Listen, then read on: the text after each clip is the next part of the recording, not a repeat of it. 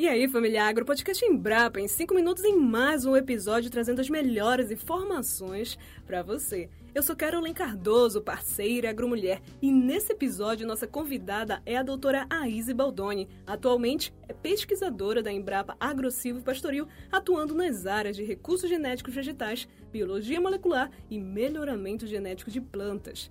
Ela nos trará mais sobre o estudo que apresenta o raio-x do cultivo comercial de castanheira em Mato Grosso. O negócio vai ser bom, hein? Então fique com a gente até o final.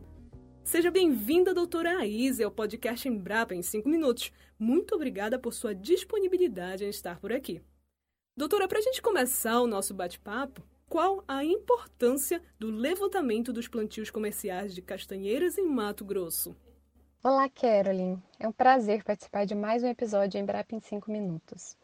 Bem, voltando um pouquinho, Começamos a trabalhar com a castanheira do Brasil aqui na Embrapa Silvio Pastorinho em 2010, buscando conhecer as populações da espécie no estado, a diversidade genética, características dos frutos, sementes, tudo isso inicialmente em florestas nativas.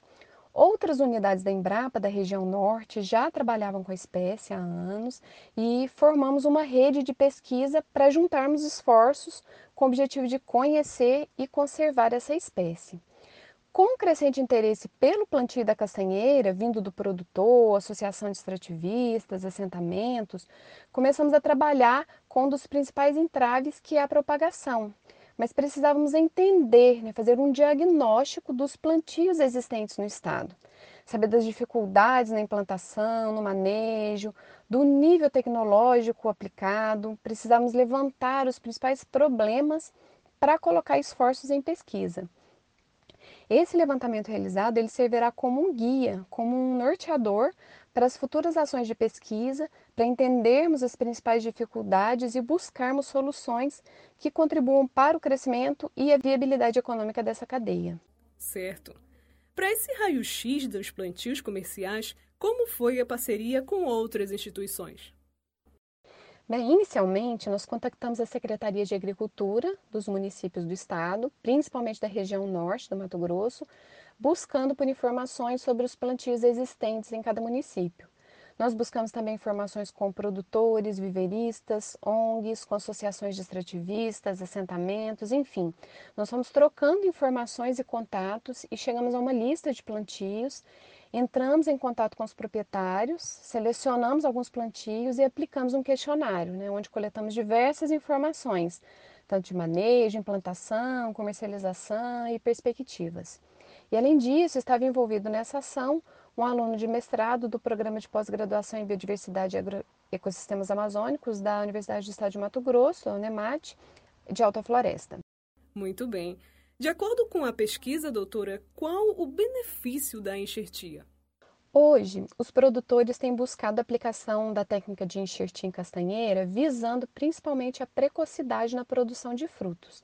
Ou seja, eu tenho é, a planta produzindo mais cedo. Né?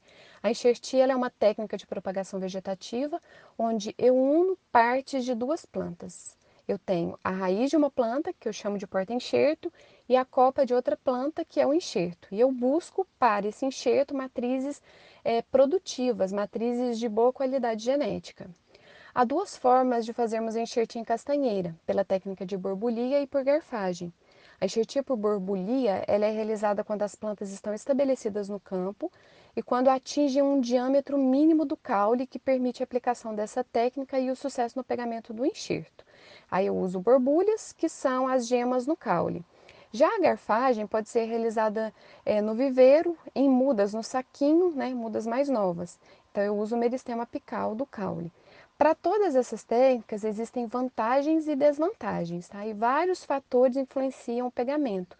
Então precisamos ter cautela para o uso em larga escala. Há disponível na internet comunicados técnicos da Embrapa que explicam cada técnica e quem tiver interesse pode consultar gratuitamente. Entendi. Doutora, para a gente finalizar então aqui o nosso bate-papo, o que é preciso para que o plantio comercial de castanheiro do Brasil cresça ainda mais? A castanheira do Brasil é uma espécie nativa da Amazônia. E apesar da sua semente ser conhecida em todo o mundo e ter grande valor comercial e nutricional, nós ainda não dominamos o cultivo dessa espécie. Temos problemas, primeiro, na germinação, que é lenta e desuniforme, Temos problemas nas técnicas de propagação vegetativa, como a enxertia, que embora haja grande interesse pelo produtor, as taxas de sucesso não são muito grandes. Temos problemas na condução dos plantios, tratos culturais, poda de formação, enfim. Temos que resolver algumas lacunas que envolvem essa espécie. Né?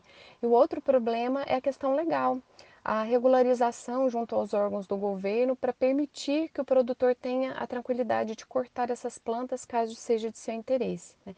Considerando que a castanheira é uma espécie que consta como vulnerável na lista de espécies ameaçadas de extinção do Ministério do Meio Ambiente e o seu corte é proibido.